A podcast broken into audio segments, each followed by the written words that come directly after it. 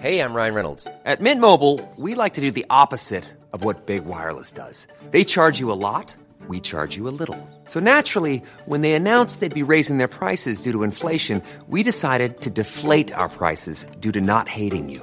That's right. We're cutting the price of Mint Unlimited from $30 a month to just $15 a month. Give it a try at mintmobile.com slash switch. $45 upfront for three months plus taxes and fees. Promo rate for new customers for limited time. Unlimited more than 40 gigabytes per month. Slows. Full terms at mintmobile.com.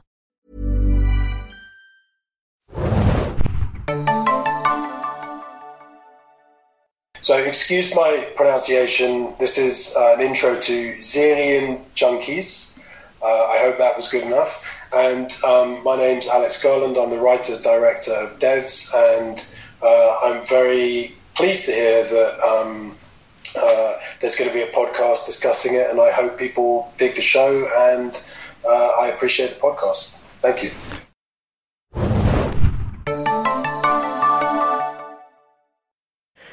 Herzlich willkommen, liebe Serienjunkies, zu einer neuen Ausgabe des Serienjunkies Podcast. Mein Name ist Hanna und heute wird es deterministisch, denn wir besprechen die neue Sci-Fi-Thriller-Serie Devs, DEVS.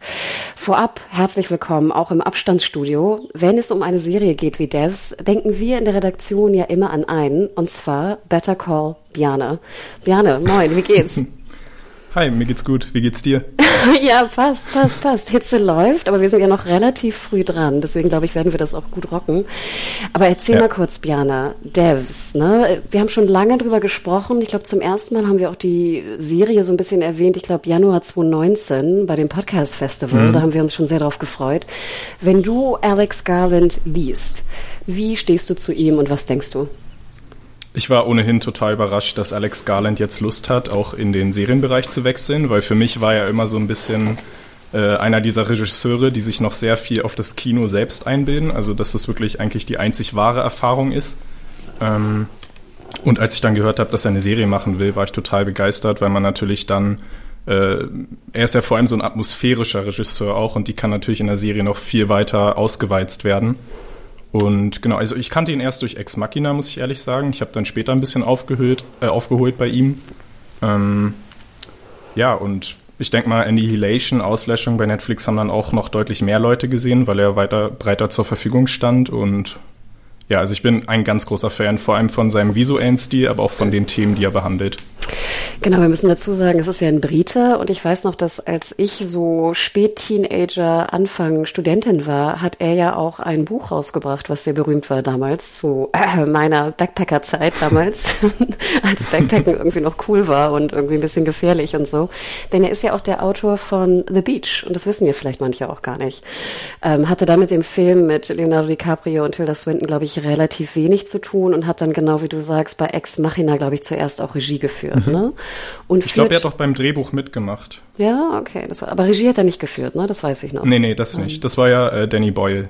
Stimmt, stimmt. Ja, Film kann man gucken, muss man nicht unbedingt. Aber Buch fand ich war damals, es war echt so ein bisschen so eine Bibel. Ich habe es nie wieder gelesen. Vielleicht ist es auch eher so die, ne, die Teenager äh, Anfang Studiezeit gewesen. Aber ja, ich weiß noch, wie ich das Buchcover umdrehte und ganz verwundert war, wie jung er war. Denn ich glaube, als er das, als er The Beach schrieb, war er irgendwie so Anfang Mitte 20 oder so. Ja. Also. Und der hat ja dann später auch äh, zusammen mit Katsuo Ishiguro, dem äh, Nobelpreisträger, mhm. der, glaube ich, vor drei Jahren ausgezeichnet wurde, dann auch noch alles, was wir geben mussten, adaptiert. Das ist natürlich auch nochmal eine ganz schöne Ansage, ich obwohl er damals äh, noch kein äh, Literaturnobelpreisträger war. Ich wollte gerade sagen, aber auch sehr schönes Buch, habe ich auch sehr gern gelesen. Ne? Und ja. Remains of the Day, glaube ich, ist auch noch von ihm, ne? Äh, ich hoffe. Aber von ja, Ishiguro, ja. Mh, aber ich glaube deswegen, also Alex Garland war für alle irgendwie ein Begriff und genau was du sagst. Ne? Ich glaube, es war immer irgendwie seit Ex Machina und Annihilation immer irgendwie interessant. Also so viel wusste ich und deswegen dachte ich auch, okay, bei den kommenden Serien, äh, die da kommen werden, Alex Garland sollte man irgendwie auf der Liste haben. Genau. Denn was ist passiert? Er hat also jetzt für äh, FX äh, eine achtteilige Miniserie ähm, geschrieben, Regie geführt, produziert ähm, mit dem Titel Devs und wir können uns auch sehr freuen, denn in Deutschland läuft sie ab dem 19. August wöchentlich bei unseren Freunden auch von Fox. Ihr könnt also immer mittwochs ab 21 Uhr die neue Folge schauen und kurz danach unseren Podcast hören. Und ähm, natürlich auch auf Abruf äh, Devs schauen äh, wöchentlich dann natürlich auf den bekannten Pay-TV-on-Demand-Plattformen. Also nochmal vielen Dank und Gruß an die Foxys in München. Denn, Bjane, wir haben ja auch die gute Nachricht, die wir verkünden können. Es wird wieder einen episodenbegleitenden Podcast geben. Das ist ja genau. ne, Wahnsinn. Und ich freue mich unglaublich drauf, weil ich kann mir keine Serie aktuell vorstellen, wo es mehr Spaß machen könnte, die zu besprechen auf wöchentlicher Basis. Uh, ja, also ich muss auch sagen, ich glaube, ne, die Zuhörer werden es schon gleich hören. Wir werden anfangs so einen kurzen Einleitungsteil auch machen. Also wenn ihr noch gar nichts davon gehört habt, könnt ihr auch gerne weiter zuhören und werden dann aber relativ schnell auch in den Spoilerteil gehen. Und zwar, wir spoilern also nur Folge 1, denn ihr könnt uns ja nächsten Mittwoch schon wieder hören. Deswegen. Und ich glaube, wir haben das ja auch gar gar nicht so oft gemacht. Ne? Im Endeffekt gab es ein paar episodenbegleitende Podcasts zu Game of Thrones natürlich, ein paar mehr, Breaking Bad, ja. Westworld, sehr, sehr viele Walking Deads. Und ich glaube, jetzt ist das ungefähr unser fünftes Projekt, glaube ich. Und Bjane, du bist auch dabei. Freut mich sehr. Ja, Bisher sehr wenig gepodcastet, aber äh, für Devs mache ich mal eine Ausnahme. genau, und ihr könnt natürlich auch den ganz fantastischen Podcast hören zu Better Call Saul, der letzten Staffel 5 war das, glaube ich, ne? Ähm, genau. Wo wir ja auch schon drüber gesprochen haben und es auch viel zu bereden gibt. Yo, aber dann lass uns doch mal wirklich mit Devs, obwohl du musst noch ein klein etwas spoilern musst du. Wenn du Alex Garland hörst, du hattest ja auch ein bisschen was Schönes erlebt in den letzten Corona-Zeiten, sag ich mal.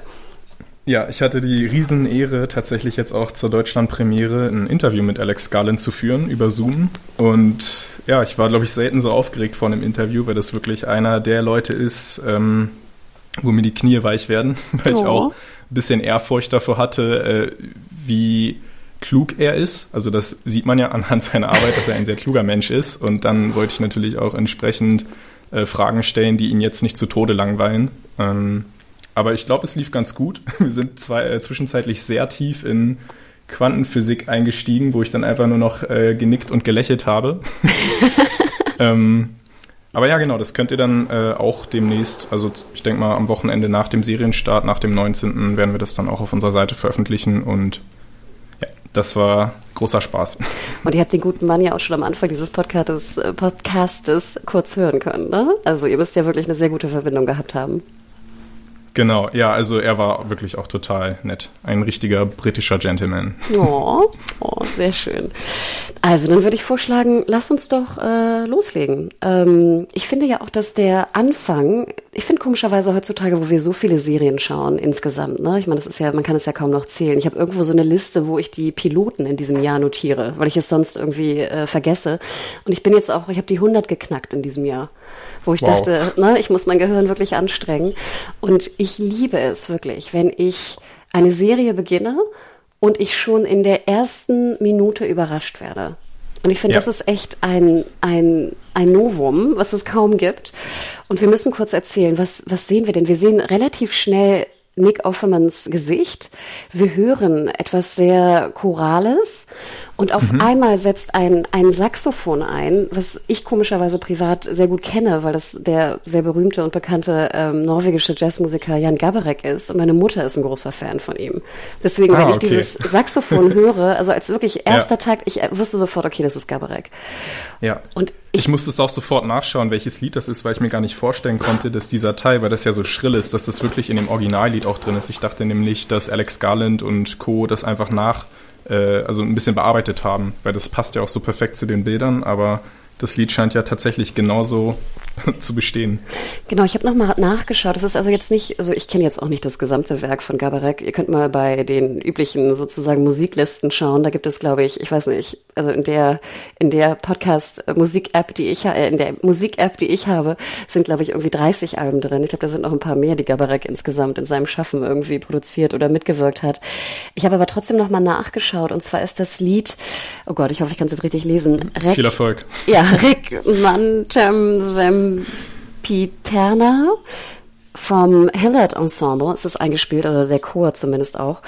Ähm, und Gabarek hat darauf, wenn ich es richtig nachgelesen habe, äh, Musikjunkies bitte entschuldigt, ähm, hat sozusagen darauf improvisiert. Und dieses Stück ist sozusagen auch, ist gar nicht bekannt, von wem das eigentlich ist, weil es auch schon so alt ist. Also mhm. fand ich, deswegen glaube ich, klingt es auch so, so absolut fantastisch. Also, ne, fantastisch ja. im eigentlichen Sinne, weil es, man es so gar nicht zusammenpacken kann. Ja. Und, also und auch wirklich wieder außerirdisch einfach. Es klingt wie von einer anderen Welt. Das habe ich allgemein bei dem gesamten Produktionsdesign, bei der ganzen Musik. Es klingt so fremdartig und dadurch so faszinierend von der ersten Sekunde an. Also ich wusste bei, bei Devs wirklich nach 30 Sekunden, als dann das Saxophon so schrill einsetzt, dass ich die Serie lieben werde. Genau. Und das ist, glaube ich, echt selten. Und das Krasse finde ich, weil man sieht dann ja auch so Aufzeichnungen von, von ähm, San Francisco vor allem. Ne? Man sieht irgendwie die Golden Gate Brücke, man sieht auch ja. ähm, arme Leute, die es ja auch auf jeden Fall gibt. Ne? In San Francisco, wer schon mal da war, weiß ja, dass es auch ein riesiges Obdachlosenproblem gibt in, in dieser Stadt, die einfach natürlich wahnsinnig teuer äh, ist, damals schon war, aber jetzt noch, natürlich noch, noch mehr ist, als es äh, früher sowieso schon war. Und ich muss ganz ehrlich sagen, ich glaube, nach genau 1,30 siehst du dann auch den Schriftzug Devs. Und ich dachte mir, wie geil bitte, dass du eine Art von Opening Credits machst, die aber keine wirklichen Opening Credits sind. Ja, es ist wirklich sofort stilsicher und man weiß von vornherein, dass da jemand ganz genau wusste, was er machen will. Oh. Und wir müssen auch noch dazu sagen, es ist, also gerade wenn wir an Sci-Fi denken, es ist jetzt nicht Sci-Fi, es spielt nicht 20 Jahre in der Zukunft, sondern es ist, oder, na, hm, es ist eher so Near Future. Also alles sieht irgendwie noch genau aus, wie es auch jetzt irgendwie 2020 aussieht, ne? Die, die Handys ja. sind irgendwie die gleichen, die Autos sind die gleichen, die Wohnungen sehen auch relativ normal aus, finde ich. Aber es hat trotzdem irgendwie, es gab Veränderungen. Aber da kommen wir gleich zu. Denn das erste, was wir eigentlich sehen, ist ein, ich würde es immer so nennen, wie so ein typisches Silicon Valley Pärchen. Ohne dass ich genau weiß, wie die wirklich aussehen. Aber so stelle ich, ich sie mir vor. Auch wenige. Oder? Also ich stelle mir, ne, wir sehen sozusagen ja. ein, ein junges Paar, was, äh, was erwacht, in Anführungsstrichen, was sehr so ein bisschen ähm, leger angezogen ist. Ne? Wenn man mal da in San Francisco war, dann ist man ja immer verwundert, weil dann irgendwie so ein Hoodie-Träger auf einmal so ein Multimillionen, ne, äh, irgendwie Firmengründer ist, der dann in einem Hoodie und einer alten Hose irgendwie rum, rumlatscht. Ähm, und ja. das ist ja auch so ein bisschen dieser Stil, ne, der da irgendwie rüberkommt. Ähm, und wir sehen in diesem Pärchen eigentlich Lilly und Sergei. Und Lilly müssen wir gleich mal dazu sagen, die Schauspielerin kennen wir ja auch irgendwo her, ne? Denn auch bei Alex Garland ist sie schon einige Male aufgetaucht. Genau, sie ist ja auch aus Ex Machina, da spielt sie eine der vier Hauptrollen. Ähm, ja, genau. Und sie ist auch noch in unheimlich vielen anderen Filmen, auch oftmals, wo man es gar nicht äh, wirklich noch in Erinnerung hat. In La La Land spielt sie, glaube ich, auch eine kleine Rolle. Ah, okay, ähm, das wusste ich gar nicht mehr. Genau, weil sie heißt, ich gucke nochmal nach, so Noya Mitsumo. Genau. Mitsuno, glaube ich, ist es ein N. Ich glaube, ne? Ja. Natürlich Mitsuno. ist sie auch bei, bei Auslöschung, Annihilation, dem anderen Alex Garland-Film, spielt sie auch eine kleine Rolle. Genau, und sie war auch hier in der Serie, wie hieß sie nochmal? Ähm, Maniac, Maniac war sie auch zu genau. sehen, ne? Und war Stimmt. mit langen Haaren und rauchend und ein bisschen, bisschen mucksch aussehend. Und sie hatte auch einen ja. kleinen Gast, äh, Gastauftritt, hat mich auch sehr gefreut bei Crazy Rich Asians, wer nochmal genau hinschauen ah, ja, okay. will. Aber ja. jetzt sieht sie ja auch ein bisschen anders aus. Also sie hat kurze Haare und ähm, wir merken auch schon in der Stimmung, es ist alles so ein bisschen ne, runtergefahren. Und dieses mhm. äh, junge Paar ähm, wacht zusammen auf und geht dann auch, wie ja viele, wie wir mittlerweile ja auch wissen in, in Silicon Valley, wenn du in der Stadt wohnst, dann gibt es ja schon seit einiger Zeit, ich glaube seit fünf, sechs Jahren oder länger, diese sogenannten Shuttle-Busse. Hast du, wusstest du das? Ich wusste es nicht, aber äh, ich finde es gut. Aus Umweltgesichtspunkten klingt das nach einer sehr klugen Lösung. Ja, man hat natürlich auch gedacht, wir, wir dürfen ja dann denken, also Unternehmen wie, wie Google, ne, Mutterfirma Alphabet oder Facebook oder, oder Apple oder wer auch immer da alles mhm. im Silicon Valley sitzt. Sie haben gemerkt, gerade was du sagst, dass natürlich ne, die Leute jetzt nicht zwei Stunden im Auto sitzen müssen, aber der Hintergedanke ist ja auch so ein bisschen, wenn man böse ist, dass die Leute ja im Bus schon arbeiten können. Also diese Shuttles sind natürlich ah, ne, vollkommen ja. ausgestattet. Also du hast Internet da drin, ne? Ähm, und die Leute sind natürlich auch ausgeruhter. Also du kannst ja auch besser arbeiten, wenn du nicht vorher zwei Stunden irgendwie rumgependelt bist oder im Stau standst. Ja. Ne, ähm, aber das war interessant. Also das letzte Mal, dass ich in San Francisco war, da sah man diese, diese Google äh, Shuttles auch schon. Wahrscheinlich auch alles E-Antrieb dann, oder? Uh, bestimmt. Ich weiß, ich weiß, ich glaube, ich weiß gar nicht, ob es damals das schon war, aber bestimmt. Wahrscheinlich waren die, wurden die auch eingebaut oder bei Tesla gebaut oder ähnliches. Ja. ja. Aber wir sehen dann auch, die beiden fahren dann in einen Komplex, so ein bisschen im, im Grünen außerhalb der Stadt. Ähm, und an welche Firma hast du zuerst gedacht von den genannten? Wir haben es ja schon alle genannt, deswegen können wir, glaube ich, auch alle nennen. Ich denke mal, dass Amaya wirklich ein, äh, eine klare Anspielung auf Alphabet oder Google sein soll. Ähm, oder vielleicht auch Apple. Also du warst ja, glaube ich, sogar schon mal auf dem Apple Campus, ne? Der ist ja auch so ein bisschen im Grün, soweit ich weiß. Ja, es sah nicht ganz so grün aus. Also ich dachte mir auch, das muss ein bisschen weiter außerhalb sein, weil ich fand, die Umgebung von San Francisco war ganz schön ausgedorrt. Es tat mir auch ein bisschen leid. Also man sah auch, was in den letzten Jahren da passiert ist und Wasserknappheit mhm. und sowas, weil, also ich glaube, so viele Bäume habe ich da gar nicht gesehen. Und natürlich gibt's da ja auch so Naturschutzgebiete und, und Wälder sozusagen drumherum. Aber ja, auch als wir aber Bäume sind ja, sind ja bei, Entschuldigung, bei Alex Garland auch ein äh, Naturgesetz. Also Bäume sieht man eigentlich in jeder zweiten Einstellung. Die sind ihm sehr wichtig. Das muss man wissen, wenn man, wenn man sich ein Werk von ihm anschaut. Sind ja auch sehr schön, ne? muss man sagen. Ja, tatsächlich. Aber du hast recht, ja, Touchwood. Also ich, ich hatte sehr viel Glück, auch eingeladen worden zu sein. Und ich glaube, wir erwähnen es auch öfter bei den Apple TV Plus Podcasts äh, nach Cupertino, ne? was ein bisschen südlicher jetzt ist, wenn ich es richtig, wenn ich die Karte richtig in Erinnerung habe, in der Nähe von äh, San Jose. Und da drumherum war auch nicht so viel Grün. Also das war auch schon alles ziemlich ausgedörrt. Aber du hast recht, da war dieser riesenrunde Apple-Komplex und das äh, Jobs äh, Cinema Studio, wo wir dann diese, diese Keynote gesehen haben. Das war schon ein bisschen crazy. Es sah nicht ganz so futuristisch aus, denn äh, bei äh, Amaya heißt die Firma so, ich glaube, ne? Genau. Haben wir noch diese wahnsinnige Büste von einem Mädchen, die irgendwie die Hände in die Höhe reckt. Da muss ich ja, ja, sagen, war ich schon sofort so, what the fuck, was geht denn hier ab, das, bitte? Genau, das war für mich der gleiche, äh, der, der zweite Schockmoment dann in der Folge. Einfach dieses Produktionsdesign, was ich so noch nie gesehen habe. Und es ist auch so gruselig, wenn man in die Augen schaut, die ja so sehr gläsern sind und so stark gucken. Es sieht wirklich aus wie ein Geist, der da über dieser ganzen Firma wacht. Und genauso ist es ja eigentlich auch. Aber ich finde es so interessant, dass du eigentlich eigentlich ein normales Bürogebäude nimmst, und das ist jetzt ja nicht so futuristisch wie irgendwie die Apple- oder Google-Bauten, die man so kennt aus, äh, aus irgendwelchen Bildern oder Videos. Das Bürogebäude sieht ja noch, das erste, was wir sehen, noch relativ normal aus. Aber durch diese, diese Büste, die da drüber thront, hat es, wie du gerade schon sagtest, so was komplett Unheimliches, Surreales, ne? Futuristisches ja. an sich. Obwohl es ja eigentlich ein simples Ding ist. Was es auch schon vor, mhm. ich weiß nicht, 50 Jahren gab. Witzigerweise, das habe ich erst gestern bei Wikipedia zufällig gesehen, ist ja die gesamte Firma Amaya nach der echten Nichte von der Hauptdarstellerin Sonoya Mitsuno benannt. Also die spielt auch ähm, die Tochter und ihr echter Vorname der Schauspielerin ist Amaya. Wirklich? Amaya Mitsuno Andre. Also sie hat sozusagen der Serie den Namen auch gegeben. Oh Gott, auch ein bisschen spooky, ne? Irgendwie schon, ja. Also wenn sie später mal erwachsen ist und die Serie sieht, dann oh muss Gott. auch erstmal geguckt werden, ob sie das gut findet. Ich wollte gerade sagen, aber wie geil ist das denn? Nee, das wusste ich gar nicht. Super. Ähm, aber dann sehen wir auch, dass äh, Sergey natürlich auch ein, äh, irgendwie ein ganz, ganz schlauer Dude sein muss, denn er macht eine Präsentation. Ähm, hast du genau verstanden, worum es in der Präsentation geht, oder kannst du wiedergeben, was er da präsentiert für ein neues äh, Tool, was er entwickelt hat und sein Team? Es geht, soweit ich äh, weiß, darum, dass sie dort einfach einen kleinstmöglichen Organismus genommen haben, also wirklich einen total unkomplizierten und versucht haben, mit einem äh, Computerprogramm, was irgendwie auch mit AI, also künstlicher Intelligenz zu tun hat, die Bewegung dieses Organismus zehn Sekunden in der Zukunft vorherzusagen. Also es wird ja dort auch sehr anschaulich dargestellt. Ähm, und es geht dann eben auch schon so ein bisschen, ohne jetzt zu viel anzudeuten, in die Richtung von dem, was bei Devs gemacht wird. Und ähm, genau, also er ist anscheinend, er hat was mit KI zu tun und ähm, hält dort eine Präsentation vor dem CEO Forrest. CEO oder slash Guru, weil irgendwie ist es bei ihm so beides. Er, ist ja, er wirkt jetzt nicht wie ein Geschäftsmann, wie du auch schon gesagt hast, sondern eher wie so ein verrückter Prophet oder so.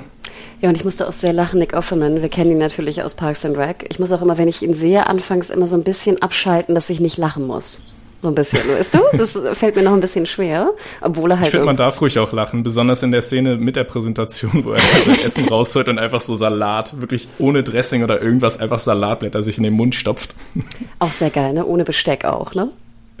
Das liebe ich ja auch immer sehr. Salat mit den Händen essen, ne? Und dann, glaube ich, ja. musst du das Dressing weglassen, weil du sonst mit den Händen da, ne, so sapschig wird. Aber ja, ich musste sehr lachen. Auch wir haben 15 Minuten. Ne? Es fehlte noch, dass er sagt, so wir haben äh, 11,3 Sekunden, äh, 11 Minuten und 3 Sekunden oder so. Ähm, aber ja, genau, du hast es erwähnt, denn äh, Sergei und sein Team schaffen also diese, diese ähm, äh, ja, zu bestimmen, was eigentlich passieren wird. Wir merken aber auch, dass wenn es 30 Sekunden in die Zukunft geht, dann noch ein bisschen über Probleme herrschen und ähm, sie also nicht zu weit in die Zukunft gehen können. Aber ähm, der CEO Forrest hat, auch, hat auch eine Art von rechter Hand, kann man fast sagen. Und da sehen wir Alison Pill als Katie. Mhm. Wenn du Alison Pill siehst, was denkst du? Ich muss an The Newsroom denken, aber ich denke mal, du denkst ja an Picard. also ich mochte sie eigentlich auch immer bei The Newsroom. Da hat sie dann in der zweiten Staffel auf einmal eine ganz komische Frisur gehabt. Das habe ich noch in Erinnerung. Ähm, aber ich mag sie eigentlich. Sie spielt oft sehr, sehr äh, gewöhnungsbedürftige Rollen. Ja, auch in dem Film Snowpiercer ist sie auch unheimlich mm. gruselig. Ich wollte gerade sagen, du sagst es schon. Also Alison Pill ist bei mir ein bisschen so eine Hassliebe, komischerweise. Weil ich habe sie damals, glaube ich, zuerst gesehen bei In Treatment und ich fand, da spielte sie fantastisch. Also die Frau kann mhm. wirklich wahnsinnig gut spielen. Aber genau wie du sagst, ich finde oft, entweder spielt sie komisch oder ihre Rollen sind komisch. Ich glaube, es ist beides so ein bisschen. Und ich finde immer, wenn sie so emotionale Rollen spielen sollen, wie auch bei Newsroom oder bei Picard, dann finde ich, mhm. klappt es nicht so ganz bei mir. Wenn sie aber eher so ein bisschen merkwürdige Charaktere spielen soll, wie bei Snowpiercer oder hier auch in Devs, dann passt es ja. super, finde ich. Das weil, stimmt. Weil ja. sie einfach so eine bisschen merkwürdige Aura hat, die ich emotional auch gar nicht lesen kann. Mhm. Weißt du, was ich meine? Irgendwie. Ja, also in der, in der Serie finde ich sie auch perfekt besetzt. Da könnte ich mir kaum jemand Besseres vorstellen. Weil ich weiß, bei Newsroom ging sie mir sowas auf dem, auf dem Senkel. Also, mh. Und Picard auch, sorry. Aber ich glaube, ich, ich erwähne Picard nicht mehr.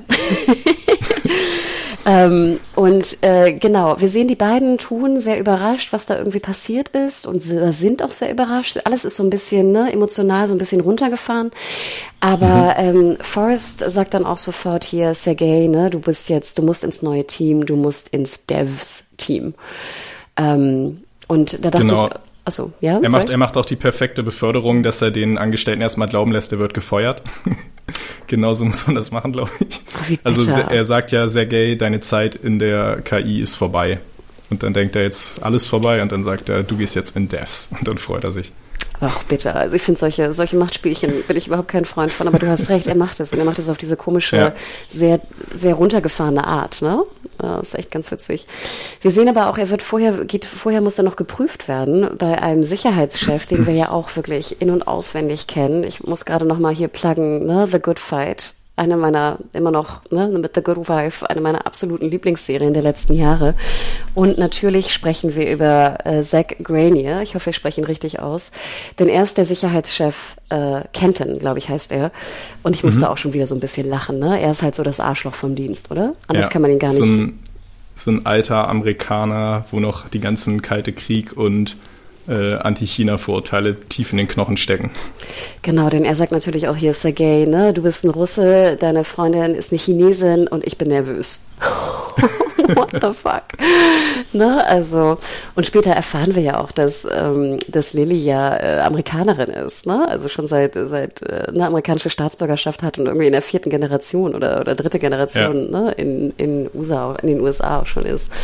Ähm, aber ja, ich glaube, wir, wir merken durch diesen einen Satz auch schon sehr schnell, was Kenton für, ein, für, ein, für eine Type ist. Mhm. Aber Sergei sozusagen hat es also durchlaufen. Wir erfahren auch, dass er eigentlich ein MIT-Absolvent ist, also wirklich ein wahnsinnig kluger Dude sein muss. Und ähm, ja. er läuft dann. Wir haben, glaube ich, noch gar nicht gesagt, von wem er gespielt wird. Nur äh, ah, ja. das Protokoll. Sorry. Also Kai Lusmann, ähm, wahrscheinlich spricht man ihn auch anders aus. Er ist ja, glaube ich, Franzose, Kai Lusman vielleicht. Oh. Also man kennt ihn ja aus, aus diesem Gaspar Noé äh, Erotikfilm Love ähm, oder auch aus wie hieß denn der da, ähm, von Tom, Tom Ford, ähm, Nocturnal Animals hat er, glaube ich, oh. mitgespielt. Oh Gott, ja, wilder Film. Auch ja, und er hat wirklich auch immer wilde Rollen. Also er geht echt immer an die Extreme. Ich habe ihn den Russen auch ganz gut abgekauft, ehrlich gesagt. Ähm, ja, auch so ein bisschen diesen stimmt. zurückhaltenden Nerd, ne? Also natürlich auch ein bisschen klischeebehaftet, aber irgendwie, finde ich, hat er das sehr gut gemacht. Ja. Und dann sehen wir auch schon, wie er mit Forrest so durch, so durch den Wald läuft und sie laufen halt zu diesem neuen Center, was ein, oder anderen Center, was ein bisschen entfernt ist. Und ich musste auch sehr über die Dialoge lachen, denn es war auch so ein bisschen wie so ein, äh, ja, als ob Alex Garland auch dachte, so hier äh, KI, AI, alles scheiße, ne? Wir gehen jetzt einfach ja. in ein ganz neues Thema.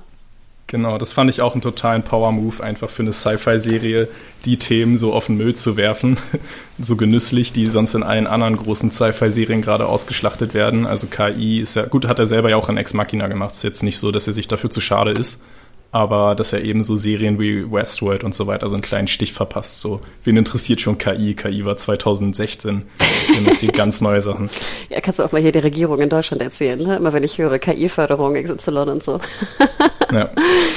Aber dann, ne, kommen wir auf so eine Art von Feld und sehen dann auch schon so Gold. Und ich muss ja auch ganz ehrlich sagen, ich bin ja immer, wenn ich so Gold in der Natur sehe, und ich weiß natürlich, dass es ja auch ein natürliches Produkt ist, aber irgendwie ja. Wirkt das, finde ich, immer so Wahnsinn, ne? Dieses Gold und Natur, die Mischung davon. Denn wir sehen dann ein Gebäude, wo Devs stattfindet, also wo das Devs-Team drin arbeitet. Und ich glaube, so etwas habe ich auch noch nicht gesehen in einer Serie oder einem Film. Ja, das ist auch wieder das Set-Design, das ist nicht von dieser Welt. Ich habe keine Ahnung, wie sie es gemacht haben, da haben wir in dem Interview auch drüber gesprochen. Und er hat, um das nur ein bisschen anzudeuten, gesagt, dass sie alle diese Form aus mathematischen Figuren eigentlich genommen haben. Und das ist auch total spannend, wie, wie er sagt, ähm, wie man das dann berechnet und ich finde auch nochmal zu diesen Golddingern, ich finde auch einfach an sich Monolithen so gruselig. Ähm, das kennt man ja auch aus 2001, äh, Odyssee im Weltraum, da sind, ist ja auch dieser Monolith, Stimmt. wo dann die Affen drumherum mhm. stehen und einfach so in der Natur so einen perfekt geraden, so ein perfekt gerades Objekt stehen zu haben, ist einfach creepy. Irgendwas stimmt damit nicht, das gehört da nicht rein. Und das finde ich ist hier bei diesem, als man das Labor zum ersten Mal sieht, auch total eindrucksvoll. Und das Tolle ist ja auch visuell. Ich meine, es spiegelt sich ja auch, ne, das Gold. Ja. Und dann hast du einfach auch von der von der Kamera her einfach wahnsinnig schöne schöne äh, Shots auf einmal. Und dann erzählt er ja auch, ich weiß nicht, wenn ich richtig zugehört habe, das ist halt so ein, äh, ne, also Beton irgendwie draußen rum und dann Gold drin und dann ein Vakuum. Und dann genau. kommt erst sozusagen das, das Developer-Team, ne? Faradayischer Käfig, Vakuum, äh, elektromagnetisches Feld, da ist wirklich alles, um es abhörsicher und luftdicht und alles zu machen. Da, also ich glaube, das ist der sicherste Ort auf der Welt, in dieser fiktiven Welt. Und dann sehen wir so einen kleinen, weißt du, wie so, ein, wie so einen waagerechten Fahrstuhl, ne? der so über das äh, oder durch das Vakuum schwebt. Also Wahnsinn, Wahnsinn. Da ja. war ich schon, ich glaube, ich hatte irgendwie auch einen offenen Mund, als ich das schaute. Ja. Das hat für mich vom Setdesign tatsächlich auch, obwohl hier das Budget natürlich viel, viel geringer gewesen sein dürfte, fast mit Blade Runner äh, 2049 mitgehalten. Da sieht man ja auch das ähm, Labor dann von dem, äh, von dem Typen, den Jared Leto spielt, oder Leto. Mm. Leto. Oh Gott, stimmt, und ja. Das war auch total beeindruckend und für mich war das hier echt fast auf einer Stufe. Und es ging schneller als bei Blade Runner. Genau, ja. Genau, denn ähm, auf einmal sind wir dann also im Inneren die, von Devs und äh, schön fand ich auch, wie dann, ähm, ich weiß nicht, ob es Forrest ist oder Katie sogar, dass dann so im Sinne von, weil wir uns ja auch gefragt haben als Zuschauer, was machen die denn da jetzt genau drin? Und dann ja. sieht man so einen sehr cleanen ähm, Arbeitsplatz und dann heißt es so, ja, hier, ne, kannst ein bisschen Code lesen, ne, und dann tu, was du, du wirst schon wissen, was du tun musst, ne? Es wird schon, ja. es wird schon passieren, so ungefähr. Auch wieder Zen-Meister, Zen-Meister-Ausstrahlung, sowas zu sagen. Ja, und dann dachte ich auch so, wie interessant, ne? Einfach sozusagen ja. ähm, als Chef beim Arbeitsplatz zu sagen, hier, ne, setz dich hin, guck auf, guck auf deinen Rechner und du wirst schon wissen, was du machst. Aber so war das bei mir damals ja auch bei euch.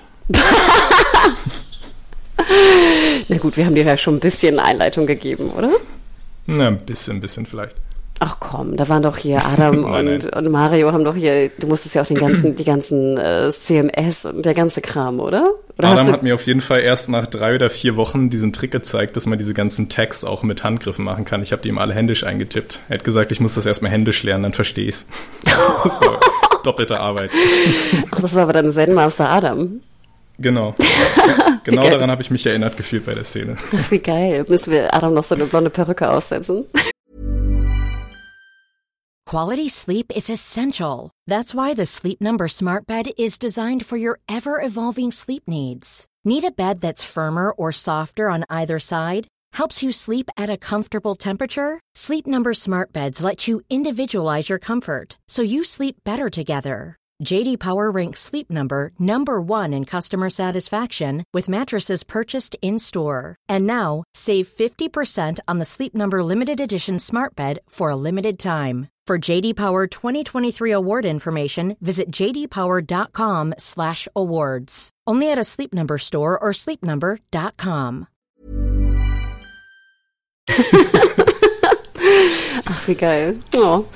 Ja, also wie gesagt, dann äh, Devs. Und ich glaube, dann lasst uns jetzt doch mal so auch einfach nur für die Leute, die jetzt noch weiter zugehört haben, ohne die Folge mhm. gesehen zu haben, in den richtigen Spoiler-Teil gehen. Denn wir sehen auch schon, dass Sergei auch ein bisschen nervös ist.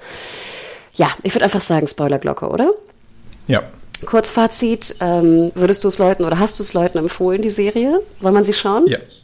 sowohl bei der Pilot Review habe ich äh, schon eine ganz klare Empfehlung ausgesprochen und wir haben eigentlich die, also bisher weiß man ja noch nicht wirklich viel, was passieren wird, aber das ist, glaube ich, am Anfang, um eingesogen zu werden von der Serie, auch erstmal egal. Es geht wirklich um die Atmosphäre, um die Optik, um die Musik. Das ist einfach so ein Gefühl, was in einem geweckt wird und allein dafür ist das auf jeden Fall wert, ihm eine Chance zu geben.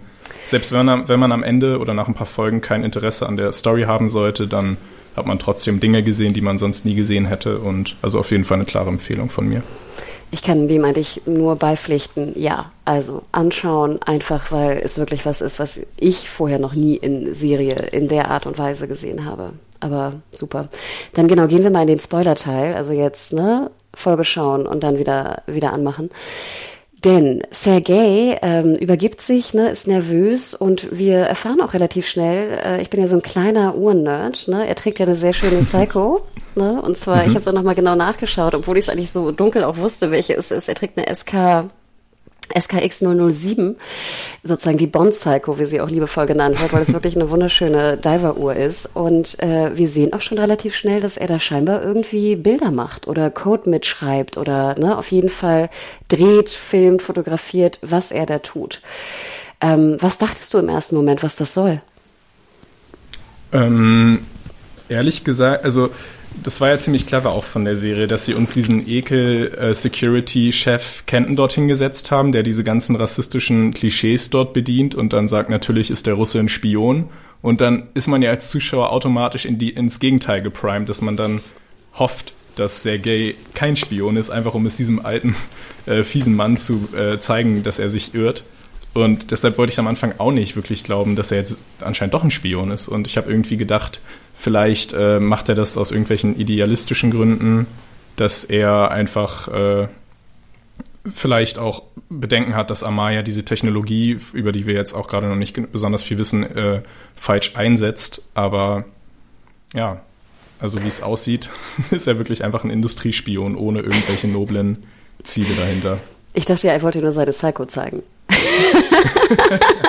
Bisschen flexen. Genau, genau, obwohl sie, glaube ich, gar nicht so teuer ist. Also, ne, ist wirklich auch noch eine bezahlbare Psycho, obwohl sie, glaube ich, nicht mehr hergestellt wird, soweit ich das weiß. Aber ja, ja wunderschön. Er hätte wirklich auch eine weniger auffällige Uhr nehmen sollen, ganz im Ernst. Wenn die auch bekannt ist schon für Spiongeschichten, dann äh, ist er auch ein bisschen selbst schuld. Obwohl ich dachte, das ist wirklich eine Uhr, also das ist ja echt so ein, so ein, so ein Tier von Uhr, ne? Also da hat Psycho, glaube ich, auch, ich kann jetzt schlecht schätzen, aber Tausende, vielleicht sogar hunderttausend hergestellt, ne? Es ist also eine sehr, sehr ja. bekannte äh, Uhr, die ist irgendwie seit, ich weiß nicht, die 25 Jahre produziert wurden oder 30 Jahre. Also es ist wirklich ein, ein Arbeitstier und ich finde es eigentlich ganz interessant, dass, dass er auch diese Uhr trägt, weil das wirklich auch, glaube ich, so ein, so ein Techniker-Dude mhm. auch tragen könnte. Das fand ich eigentlich ganz ja. schön, weißt du? Ich finde, als russischer Spion wäre es ohnehin klüger gewesen, wenn er das nicht mit einer Uhr gemacht hätte, sondern wenn er sich so einen großen Stetson aufgesetzt hätte und da drin so ein großes Kameraobjektiv oben drin versteckt gewesen wäre. Dann hätte er noch sagen können, howdy, ich bin Bob Cowboy und ich bin echter Amerikaner. Oh. Hätte besser funktioniert. Ich finde es ja ganz gut, dass er als Techniker, er trägt ja, glaube ich, keine Brille, ne? Das finde ich sehr auffällig. Stimmt. Ja? Das wäre eigentlich noch leichter gewesen, da eine Kamera einzubauen, ne? Sowieso sind wenig Brillen da im Umlauf. Ja. Vielleicht könnte man auch sagen, jetzt Near Future hat man irgendwie noch bessere Kontaktlinsen entwickelt oder so. Also wir halten fest, der ist echt ein schlechter ja. Spieler. Aber wir müssen noch vorher kurz was erwähnen, denn du hast es ja auch schon gesagt, wir wissen nicht gar nicht so viel genau über die Technik. Wir haben aber schon einen Computer auch im Eingang von, von Devs gesehen. Und ich musste so ein bisschen lachen, weil ich hatte irgendwann neulich erst so ein bisschen so ein paar Videos bei YouTube gesehen über Quantum Computing. Und ich hatte mich mhm. vorher jetzt nie wirklich intensiv damit beschäftigt, aber es gibt so eine sehr schöne Reihe, ich muss nochmal nachschauen, vielleicht verlinken irgendwie im Artikel oder in den Show Notes, wo eine Quantum-Physikerin verschiedenen Personen Quantum Computing erklärt. Und zwar erst einem Kind, dann einem äh, einer, einer Schülerin, glaube ich, dann einer mhm. Studentin und dann einem äh, einer einem PhD-Doktoranden oder so. Also es geht immer ein Level ja. hoch ungefähr. Und du siehst im Hintergrund auch diesen Computer und der sieht wirklich genau so aus also als ich diesen Computer sah bei Devs, dachte ich so, ah, das ist ein Quantumcomputer. Genau, das hat Alex Garland auch im Interview gesagt, dass sie sich da einfach optisch an dem realen Vorbild orientiert haben. Sie haben das Gehäuse entfernt und so sehen die Dinger dann halt aus. Genau, und im Endeffekt glaube ich, um es kurz zu machen, äh, ich will jetzt gar nicht, nicht, dass ich es könnte, das nochmal zu wiederholen, guck dieses YouTube-Video, gerade in der Erklärung für, für das ja, warte, Kind. ich mache mir Notizen. nein, Nein, aber ich fand es nur ganz schön, wie doch dann, ähm, ich glaube, es ist auch noch ein Forrest und Sergei-Dialog, wo es geht, ähm, wie viel Daten sammelt ihr denn, ne? oder wie viel Daten müsste man sammeln? Und dann sagt auch Forrest, glaube ich, auch wieder so ein, so ein Power-Move, es sind irgendwie so viele Daten, so viele Daten, dass die Zahl nicht zu erklären mhm. wäre oder irgendwie so, ne? Diese Qubits, genau, diese Rechenleistung. Ich habe eben gerade äh, auch noch äh, meinen Vater kurz gefragt, der ist Informatiker, ob er mir uh. Quantencomputer und Qubits kurz in fünf Minuten nochmal erklären kann, weil wir gleich darüber podcasten, aber ich habe es nicht ganz verstanden, es ging nicht so schnell. Hm, vielleicht kann er es auch nicht so gut, ne? Erklären, meine ja. ich, in fünf Minuten, ne? Also das Schwierig. ist auch eine Kunst. Ach, wie geil, wie süß wäre das jetzt hier. Ähm, Dr. Bock erklärt äh, Quantum Computing in Devs, immer so am Ende der Folge, weißt du? So eine kurze Erklärung. Hat er denn mit dir Devs geschaut? Nee, aber äh, ich bin noch dabei, ihn zu überreden. Oh, das wäre ja super. Oh, das wäre super schön, wenn, man, wenn wir wöchentlich dann äh, im Podcast so kurz die Meinung von, von Dr. Bock haben könnten.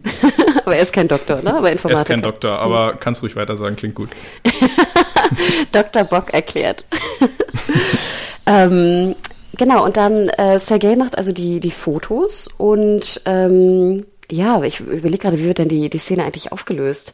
Ähm, wir sehen, dass er nicht nach Hause kommt. Ne? Ich glaube, das ist dann der Schnitt. Kann es sein? Genau. Ähm, ja, genau. Er hat noch kurz das Gespräch mit Katie, ähm, die offensichtlich auch schon Verdacht schöpft. Und genau, jetzt bin ich gerade auch nicht mehr ganz sicher, ob wir dazwischen noch was sehen, aber ich glaube, wir sehen dann wirklich einfach nur noch, ähm, wie er nicht nach Hause kommt, genau.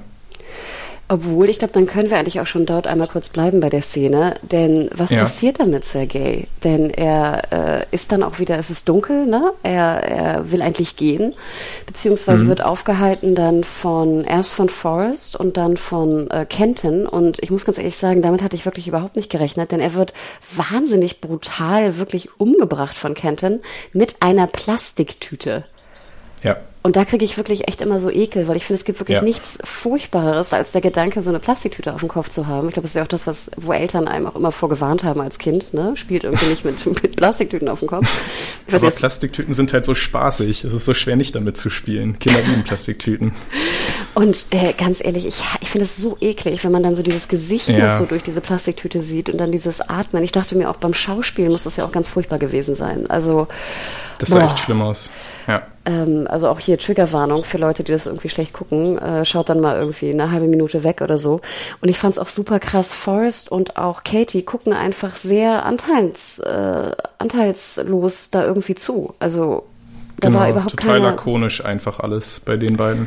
Genau, da war überhaupt keine Regung. Ne? Ähm, es, auch, es sieht auch sehr krass aus in so einem beleuchteten ja, wie so ein Fake-Wald sieht es fast aus. Ich weiß nicht, ob es ein echter Wald ist. Ich glaube, es sah eher ein bisschen fake hm. äh, aus. Und dann sind da diese, diese Lichtscheinwerfer in so Kreisen, was natürlich auch diese wunderbare Einstellung macht, wo man ja. Forest sieht, ne, mit so einem Heiligenschein dann drüber, ne? Das ist genau. natürlich auch so. Und allgemein die, die christlichen, also das ist das zweite Ding, was man bei Alex Garland immer erwarten muss. Bäume, die wir dort natürlich zu Massen haben. Die Hauptfigur heißt sogar Forest. Und Stimmt. die andere große Sache, die Thematik, die sich immer wieder wiederholt, ist Religion, vor allem christliche Religion, obwohl er selbst, glaube ich, gar nicht religiös ist, aber diese Bilder, die tauchen immer wieder auf. Forrest als äh, Messias und dann eben auch dieser, dieser äh, Kuss der Verzeihung. Das ist ja auch das Ding, was Jesus damals Judas noch äh, gegeben hat. Boah, ähm, als er ihn betrogen hat. Also das, da, das schwingt schon sehr stark mit, das Biblische in dieser Szene. Stimmt, denn er spricht auch explizit von, von Absolution, ne? Und es klingt genau. fast so ein bisschen, wenn ich es jetzt, äh, ich habe ich hab die Folge zweimal schauen müssen, um das auch alles äh, verfolgen zu können. Denn es klingt ja so ein bisschen, als, als ob ähm, das halt vorherbestimmt ist und so passieren musste. Und ähm, die Frage baut sich dann natürlich auf, wenn alles vorherbestimmt ist, sind wir dann nicht auch freigesprochen von unserer Schuld? Denn du kannst ja eh nichts dagegen machen. Genau, ja. Determinismus, so wie Forrest ihn beschreibt und anscheinend auch lebt, nimmt einem einfach sehr viele Bedenken und Zweifel ab. Weil egal was passiert, es war eh so vorbestimmt. Wenn man was Böses tut, dann ist es nicht die Schuld von einem selbst. Deshalb ist er auch kein bisschen, und das wirkt auch wirklich aufrichtig, kein bisschen wütend auf Sergei, weil er erklärt ihm ja, mein Sohn, du warst immer dazu vorbestimmt, das zu tun. Ich weiß, du hast es nicht äh, absichtlich getan, aber trotzdem muss ich natürlich, weil ich nicht anders kann, dich jetzt umbringen. Aber Wahnsinn, ne? Also die Vorstellung, mhm. wenn wir unser Leben so leben würden, Gott, wie, wie öde auch. Also weißt du, dann ja, kann, man, Genau. Kein Wunder, Man sieht es ja auch einfach an, Entschuldigung, an Forrest und Katie, was wir gesagt haben. Die beiden sind ja anscheinend beide davon total überzeugt und diese Lakonie, die dadurch einfach in den beiden entstanden ist, die sind ja komplett emotionslos mittelsweile. Die spielen nur noch ihre Rolle in dem Stück des Determinismus, was alles schon vorgeschrieben ist und sind total anteilen, äh, anteilnahmslos. ist so interessant, dass du das Wort Lakonie benutzt. Für mich klingt das immer noch so ein bisschen, für mich hat lak lakonisch noch ein bisschen Emotionen fast drin, weißt du? Ach so, ja, ja, okay. Ich würde fast vielleicht es- noch ein besseres Wort? Ich würde es fast so, oder? ja, so katatonisch schon fast nennen. Katatonisch, stimmt. Weißt du, so völlig. Ja. Mhm. apathisch, ne?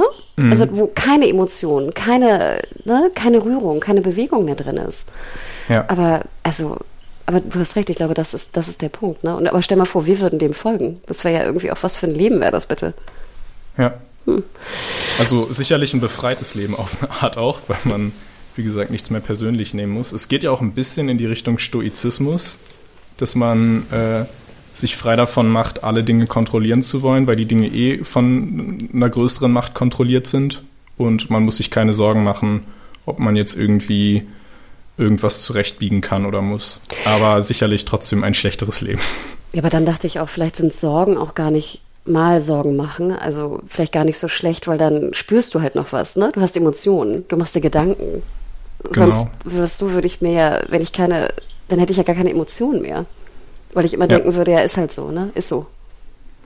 Genau. Ist so. Das ist ja. Oh Gott, Wahnsinn. Also ich glaube dann, nee, ich glaube dann. Da können wir später dann bestimmt auch noch mal ein bisschen mehr drüber sprechen, wenn wir dann auch erfahren, was eigentlich bei Forrest schiefgelaufen ist. Ähm, Das das ist stimmt. auf jeden denn- Fall sehr spannend. Ja. Genau, denn man fragt sich ja schon, ne, warum sind die so und warum glauben sie so fest daran und warum ist das jetzt einfach das Ziel von diesem Devs, ne, dieses, äh, das irgendwie auch zu produzieren oder zu, zu, ja, zu leben. Wir kommen drauf, Ja. du hast absolut recht. Ähm, wir sehen dann aber auch, dass Lilly natürlich sehr viele äh, sich Gedanken macht, wo denn ähm, Sergei bleibt und sie erreicht ihn nicht. Und ähm, im Endeffekt stellt sich auch relativ schnell heraus, dass er äh, nicht nach Hause kommen wird. Und auch in der ersten Folge erfahren wir schon, dass ähm, er nicht nur nicht nach Hause kommt, sondern ähm, dass sie wirklich auch ihr ein Video zeigen nachher, wenn sie in Devs äh, reinkommt, wieder zum, zum Sicherheitschef, wo wir also einen, äh, einen Sergei sehen, wie er auf den Platz läuft, wo diese, diese Büste von, von dem Mädchen ist und äh, Benzin über sich selber kippt und sich anzündet. Und wir als Zuschauer wissen natürlich, dass es irgendwie gefaked sein muss, denn wir wissen ja, wie er gestorben ist. Aber ich fand auch dieses Video zu schauen, also diese Selbstverbrennung, ne? Und ich meine, wir, Ja. es ist ja auch ein, wir kennen das ja auch an, an Protesten und ähnliches, ne? Ich finde, es ist auch immer ein wahnsinniges Bild. ja, das ist total schrecklich, dieser Fanatismus, das haut einen einfach um. Aber auch die ganze, das ganze Video ist ja auch das, was Lilly sofort auffällt, dass ähm, sich Sergei einfach komisch bewegt. Ich finde, er geht wie so ein Videospielcharakter, einfach total geradlinig, als ob es nur vier verschiedene Richtungen gibt, in die er gehen kann und auch immer abrupt dann in eine andere Richtung wechselt. Also irgendwas stimmt mit diesem Video nicht, was wir ja eh wissen, aber was sie dann auch schon relativ früh ahnt. Ich fand es nur ein bisschen witzig, weil ich fand Sergei oder der Schauspieler hat ja sowieso schon so ein bisschen computeristisch gespielt vorher. Weißt du, ich finde, der, der, Ja. deswegen fiel es gar nicht so sehr auf. Weil Ja. sein Gang ja auch schon ein bisschen steifer war als sonst. Weißt du? Stimmt. Aber Ja. du hast recht, es sieht schon sehr, sehr merkwürdig aus. Ähm, und ja, Lilly natürlich äh, will auch sozusagen ähm, versuchen, rauszufinden, was da passiert ist. Und ich glaube, ich glaube, das ist vom Timing her ein Tick vorher, bevor sie die, die verbrannte Leiche sieht. Aber sie ist ja auch natürlich auch eine super schlaue Person und lädt dann das Backup aus der Cloud auf einem Handy runter und hat dann sozusagen das letzte Backup von Sergei und stellt auch relativ schnell fest, dass dort ein, ein Sudoku-Programm drauf ist. Und Und niemand würde sich ein Sudoku-Programm installieren. Das ist so offensichtlich. Wer würde schon Sudoku spielen? obwohl sie sagt ja, dass er nicht äh, kein Sudoku-Freund ist. Und ich muss ja sagen, ich würde mich auch wundern, wenn mein Freund, der nie Ja. Sudoku spielt, dann so eine App hat, oder? Also, das fand ich schon ganz witzig. Aber ich finde es auch total cool, einfach, dass man äh, quasi wichtige Geheimnisse in so einer Spiele-App versteckt. Das habe ich mir auch schon mal überlegt, ob ich das machen würde. Hm, welches Spiel würdest du dann nehmen? Candy Crush? Hm. Zum Beispiel, ja. Geil. Alle Leute, die Candy Crush spielen, ne? Oder auf, der, auf, dem, auf dem Handy haben, haben eigentlich irgendwie eine geheime, eine geheime Geschichte. Denn genau, Lilly ähm, sehen wir auch, dass sie auch einen Ex-Freund hat. Ähm, und zwar Jamie, den sie auch besucht, der, der auch natürlich irgendwie aus dem Technikmilieu kommt und scheinbar auch ein mhm. großer Technik-Hacker ist. Und sie will jetzt natürlich ihn ähm, davon überzeugen, dass er äh, diese, diese App irgendwie knackt. Ähm, ja, aber ich überlege gerade, das ist auch in der, ist das in der ersten Folge, wie endet die Folge eigentlich? Ich überlege gerade. Die End? Folge endet auch wieder mit demselben Lied wie am Anfang und man sieht, glaube ich, man ist es der Moment, wo äh, Lilly zu der verbrannten Leiche von Sergei läuft. Ach ja, erinnere. stimmt ja. Stimmt. Und dann sieht man diese, ne, diese verschrumpelte Leiche, wo die Hose komischerweise noch relativ gut intakt ist. Mhm, ähm, ist eine gute Hose einfach. Ja, eine Qualitätshose. Ähm, aber stimmt. Und das, das ist das Ende mit demselben Lied. Und das ist ja auch ähm, wie so eine, ne, der Choral setzt wieder ein und das Saxophon auch. Ne? Genau, ja. Das ist ja auch ein Stilmittel, was wir dann vielleicht auch noch in späteren Episoden kommt das auch immer wieder, was ich auch total genial finde. Das rundet diese Folge einfach so ab. Ich finde es ein bisschen schade allgemein bei Devs, dass ähm, die Episoden keine speziellen Themen haben oder jetzt auch keine einzelnen Titel. Die heißen ja wirklich Episode 1, Episode 2. Aber trotzdem durch, diesen, durch diese Einbindung am Anfang und am Ende durch die Musik haben sie trotzdem noch etwas, so dass sie auch für sich selbst stehen können. Weil ich mag es immer nicht, wenn, wenn so eine Miniserie einfach wirklich wie ein 10-Stunden-Film, wie man damals immer gesagt hat, ist, wo es im Prinzip ineinander übergleitet und man auch einzelne Folgen nicht nochmal einzeln nachschauen kann. Absolut, ich bin auch ein Freund davon, ne, wenn die Folgen irgendwie ne, ein Thema haben oder abgeschlossen sind, in sich zumindest, ne, mit dem seriellen genau. Überbau. Ich habe aber nochmal geschaut, ähm, die Deutschen, also hier die Übersetzung oder auch der, der Fox äh, haben den Folgentiteln gegeben. Wie würdest, Ach so. Ja, wie würdest okay. du die Folge nennen, wenn du jetzt einen deutschen Titel bauen müsstest? Verbrannter Spion. Das ist, verrätst du jetzt zu viel, dann spoilerst du ja schon. ich habe keine Ahnung. Wie würdest du sie nennen oder wie wurde sie genannt? Ich, genau, ich kann ja nur sagen, wie sie genannt wurde. Ich glaube, es ist ziemlich eindeutig. und das, Sudoku? Äh, Irgendwas mit Sudoku? Uh, ich glaube, Folge 2 heißt so. Ah, ich glaube. Okay. Ja, das war schon mal ein guter Tipp. Nee, Folge 1 heißt Willkommen bei Devs. Das ist ziemlich gut, ja. das finde ich nämlich auch. Solide Wahl. Ähm, also deswegen, ja, aber das war wirklich die Folge. Ich habe noch eins, was ich mir überlegt hatte und wo ich auch, glaube ich, mein größtes Problem mit der Episode hatte, ist wirklich ähm, Misumu und ich glaube, ich spreche sie immer wieder falsch aus. Ne? Ich gucke nochmal, sorry. Sunoya, Sunoya Mitsuno, ne? Das ist ein N. Mhm. Ähm, genau. Ich konnte Lilly, die Person, einfach so überhaupt nicht greifen. Das war mhm. wirklich mein größtes Problem. Also ich wollte sie mögen die ganze Zeit, aber irgendwie ja. war sie mir irgendwie nicht sympathisch. Ich habe keine Ahnung, war sie mir auch so sehr, mhm. sie ist so sehr zurückgenommen, weißt du, und so ist auch ziemlich emotionslos, finde ich. Ähm, ja. Und natürlich, ne, sie, sie schreit auch und dieses Schreien war auch Wahnsinn, aber irgendwie, ich glaube, es war eine Mischung aus den sehr ein bisschen spröden Dialogen manchmal und sehr langsam mhm. gesprochenen Dialogen. Ich hatte kaum Zugang zu ihr. Wie ging es dir dabei?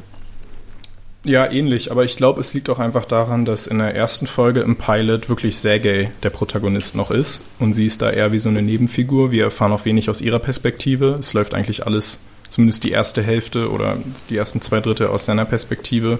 Und dann, wo sie im Rampenlicht steht, weil er ja weg ist, geht es ja auch nur um ihre Trauer. Also da lernt man jetzt auch wenig über sie als Persönlichkeit, weil einfach die Trauer alles überschattet. Mhm. Aber ich mache mir große Hoffnung, dass es in den nächsten Episoden besser wird, weil wir haben ja noch ein paar Stunden mit ihr zusammen, um sie kennenzulernen. Genau, denn wir haben ja auch eine Szene gesehen mit ihr, die haben wir gar nicht äh, genannt, deswegen können wir es nochmal tun, wo sie so mit ihren Kolleginnen äh, irgendwie arbeitet. Und dann spielen sie so dieses, ne, dieses äh, Spiel, wo du immer die, die Folgen, ne, die mathematischen Folgen äh, erraten musst. Und dann erfahren wir ja auch, genau. dass sie irgendwie so ein super Brainy ist, der jetzt irgendwie hohe ne, Berechnungen auch im Kopf ausführen kann. Ich muss aber sagen, das fand ich nicht sonderlich sympathisch. Also ich fand das irgendwie cool, weißt du? Ja, Aber es ja, war so, so, ach, weißt du, ich bin hier die Geilste mit meinen Nummern im Kopf. Weißt ja, du? Ja, das stimmt. Aber ich finde es trotzdem einen ziemlich coolen Move auch. Und ich habe mir schon überlegt, das mit Freunden so einen Zug zu machen, wenn man da sitzt, einfach so Zahlen äh, zufällig hintereinander zu sagen und alle anderen halten ein für irgendwelche Mathematikgenies. Oder auch so ein, so ein Schachspiel im Kopf. Äh, Kopf kennt man ja auch aus vielen Serien. Ähm, wo man einfach sagt, Läufer auf B4, keine Ahnung. Und die anderen denken, wow. Aber Bjane, ganz ehrlich, ich glaube, so ich, würde, klug. Ich würde Kopfschmerzen kriegen vom Augenrollen, wenn ich neben euch sitze und ihr drei Nerds da irgendwie Läufer auf B9 und, weißt du, 54, Das ist nur der 86. Ja. Ich kann relativ gut Kopf rechnen und bin bei diesen, diesen Folgen auch gar nicht so schlecht. Rückwärts wird's dann schwierig, aber Okay, dann eins. machen wir, machen wir nach dem Podcast. Aber ähm, das fand ich halt so ein bisschen schade, weil ich glaube, das, das habe ich so ein bisschen vermisst. Nicht, dass es jetzt irgendwie ein großer, weißt du, Negativfaktor war, aber da dachte ich so, okay, ich brauche irgendwie noch ein bisschen mehr oder ich kann, kann die Hauptfigur noch nicht so ganz, ganz lesen oder greifen. Ich habe mir noch eine Ja. Frage notiert und du hast es anfangs auch schon erwähnt und ich glaube auch in deiner, in deiner Review, die ich sehr schön fand übrigens, ähm, erwähnt, und zwar das Wort multisensorisch als Beschreibung von dieser Art von Serie. Und dann fragte ich mich, wenn, wenn ich jetzt an Devs denke oder an multisensorische Serien, die uns also auf verschiedenen ne, Sensoren fast äh, erwischen, sei es irgendwie Musik oder Bild oder Ästhetik oder äh, auch philosophisch, ne, gedanklich treffen, ist das irgendwie so ein neuer Trend? Weil mir fielen dann gleich zwei andere Serien ein aus dem letzten Jahr, ähm, die uns, glaube ich, beiden auch sehr gut gefallen haben, nämlich Euphoria und auch äh, Ja. Watchmen. Ja, Und dann frage ich mich, genau, glaubst du, das ist ein neuer Trend? ich hoffe. also es ist, glaube ich, ähm, jetzt vielleicht noch die noch mehr, äh, ist das ein Wort, Verkinorisierung der Serien? Oder? Also, dass Filme, äh, Serien eben noch cinematischer werden. Ähm, der große Vorteil von Serien liegt ja darin, dass man eine Erzählung über längere Zeit linear anlegen kann. Und Filme sind dann wirklich meist eher, um jetzt nochmal das Wort zu benutzen, so multisensorische Erfahrungen, wo die Handlung vielleicht auch ein bisschen zweitrangig ist und es geht einfach nur um, um so ein vages Gefühl, was in einer oder anderthalb Stunden vermittelt werden soll. Und warum das nicht eigentlich auch auf acht Stunden ausdehnen? Dann kann man sich ja noch viel mehr in dieser Stimmung suhlen auch. Ähm, und ich glaube, es hing vielleicht bisher auch oft einfach am Budget, dass das Budget bei den Serien nicht so hoch war, war dass man ähm, diese Erfahrung so stark machen kann. Aber Devs ist auf jeden Fall eine teure Produktion, das sieht man ja ganz klar an den Schauwerten.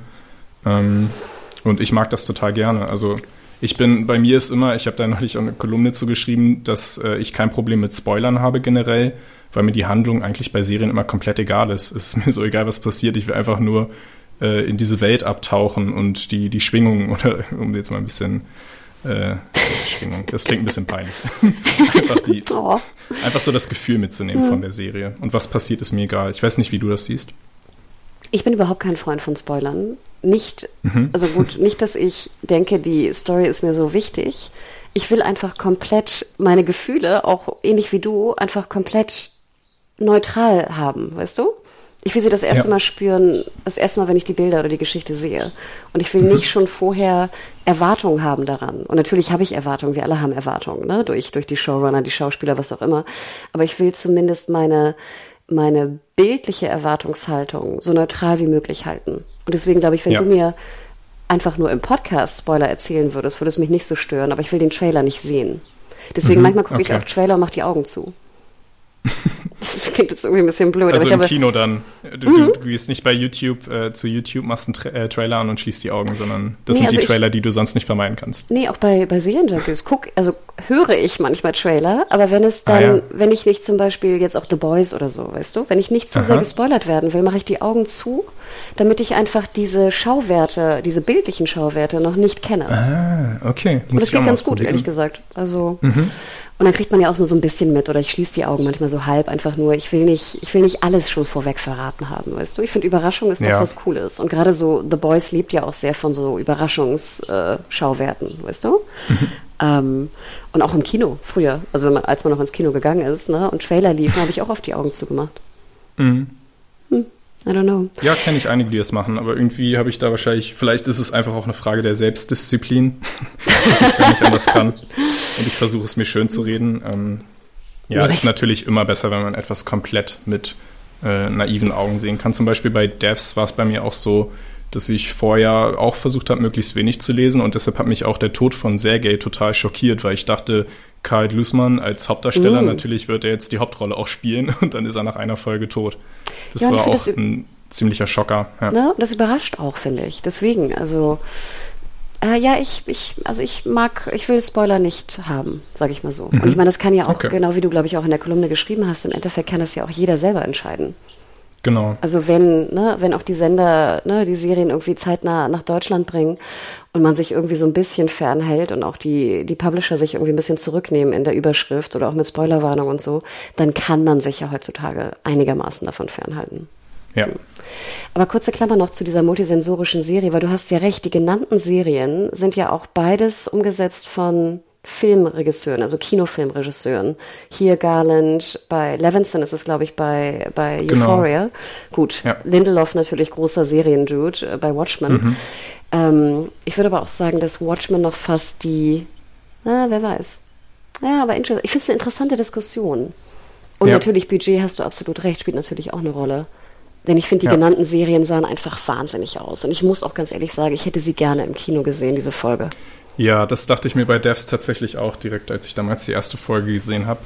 Besonders auch, weil ich ja sofort an Blade Runner, an den neuen Blade Runner denken musste. Es wäre einfach zu schön gewesen, diese Set-Designs auf der riesigen äh, Leinwand zu sehen. Das wäre nochmal eine ganz andere Erfahrung, glaube ich. Und die Musik, stell dir vor, du sitzt im Kino und dann schallt dieser Gabarek dadurch. Ja. Ich habe mich auch ein bisschen erschrocken anfangs. Ja, So- total.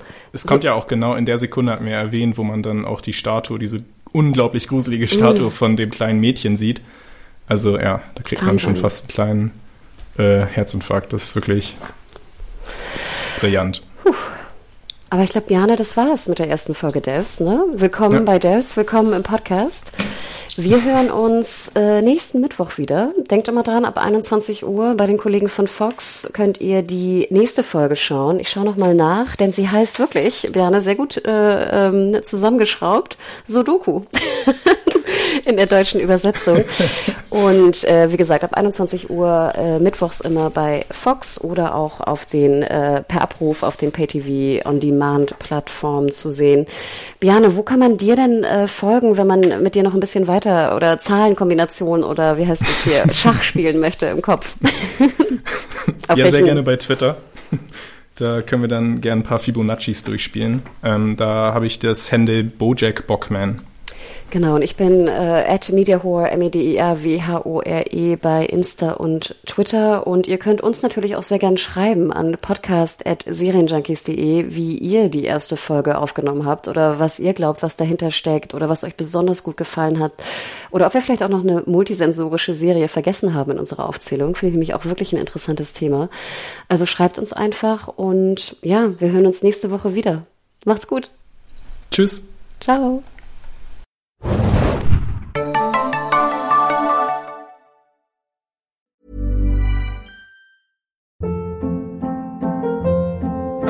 Hold up. What was that? Boring. No flavor. That was as bad as those leftovers you ate all week. Kiki Palmer here, and it's time to say hello to something fresh and guilt-free. Hello Fresh. Jazz up dinner with pecan-crusted chicken or garlic butter shrimp scampi. Now that's music to my mouth. Hello Fresh. Let's get this dinner party started. Discover all the delicious possibilities at hellofresh.com.